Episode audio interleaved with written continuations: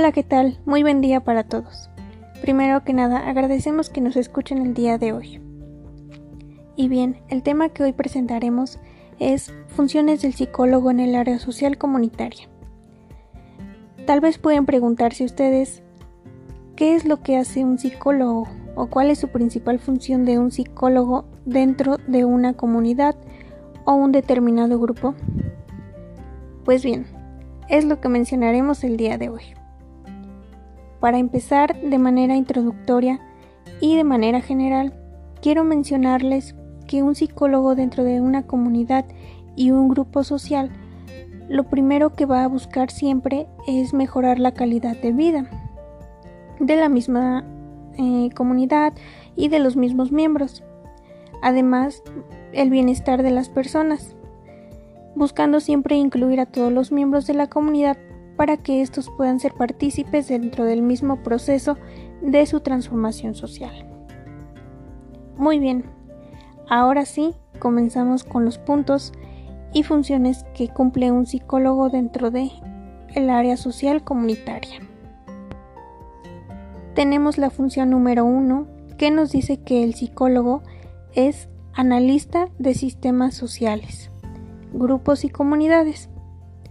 Muy bien, Cabe mencionar que este primer punto es la base de todo nuestro proceso, de todo el proceso que va a cumplir un psicólogo comunitario. ¿Qué quiere decir este punto?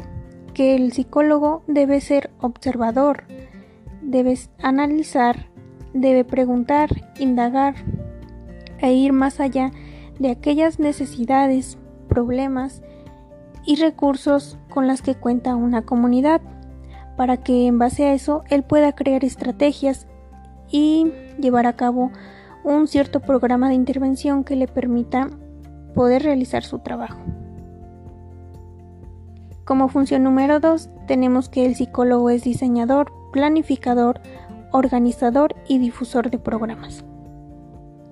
Muy bien, esto es en base a nuestro primer punto.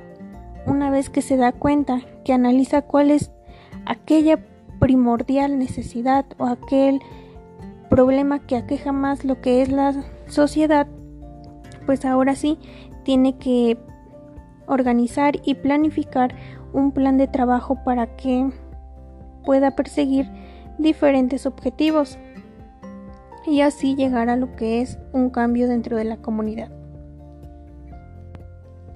Para esto es muy importante que el psicólogo comunitario se organice con las mismas personas de la comunidad para así poder eh, darles cierto rol a cada una de las personas y hacerlos partícipes de este proceso. Además, para tener conocimiento de cuáles son aquellos recursos con los que se cuenta. Continuando con, con la función número 3, tenemos que el psicólogo comunitario es consultor, asesor y educador. Esta es una parte muy importante dentro de sus funciones del psicólogo, porque además de que nos va a analizar y diseñar un plan de trabajo, también se convierte en lo que es una estrategia de intervención el que él sea un asesor y educador para la comunidad, ya que fundamentalmente eh, va a promover la transformación social, creando estrategias de intervención. Para que exista un programa de intervención, lo primero que se debe de hacer es elegir una necesidad, posteriormente tener en cuenta los recursos con los que se cuenta y tener muy presente cuál es nuestro método o el método con el que se va a trabajar. Continuando con la función número 4, nos dice que el psicólogo es negociador. Y bien, el psicólogo comunitario debe ser un experto en cuanto a las relaciones humanas, debe tener mayor conocimiento de todo lo que se trabaja dentro de una comunidad o un grupo social. Para ello, debe saber manejar la situación y saber manejar la participación de cada uno de los miembros. Punto número 5 nos dice que el psicólogo es mediador social. Esta función corresponde más a la de ser un facilitador. Teniendo en cuenta todo el conocimiento que él tenga, él sabrá cómo facilitar aquellas herramientas o cómo facilitar para que el proceso sea mucho más eficaz y mucho más rápido. En cuanto a la obtención de los recursos, claro. Función número 6. El psicólogo es organizador y dinamizador. En esta función, la intención del psicólogo siempre va a ser la innovación. ¿Qué quiere decir esto? Pues que él se va a encargar de innovar, de realizar algo nuevo, algo que sea mucho más atractivo para las personas de la comunidad, que los haga que ellos se motiven y puedan ser más participativos en cuanto al proceso. Esto eh, puede llevarse a cabo eh, mediante experimentación social para facilitar lo que es el cambio de la sociedad. Como punto número 7 hablamos del desarrollo de recursos humanos, área fundamental en la que el psicólogo comunitario también se hace partícipe.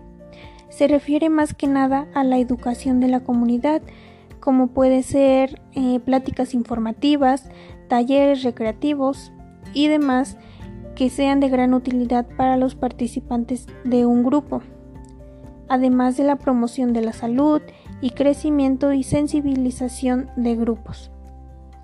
Es un área muy importante y sobre todo muy creativa para lo que son los miembros de la comunidad.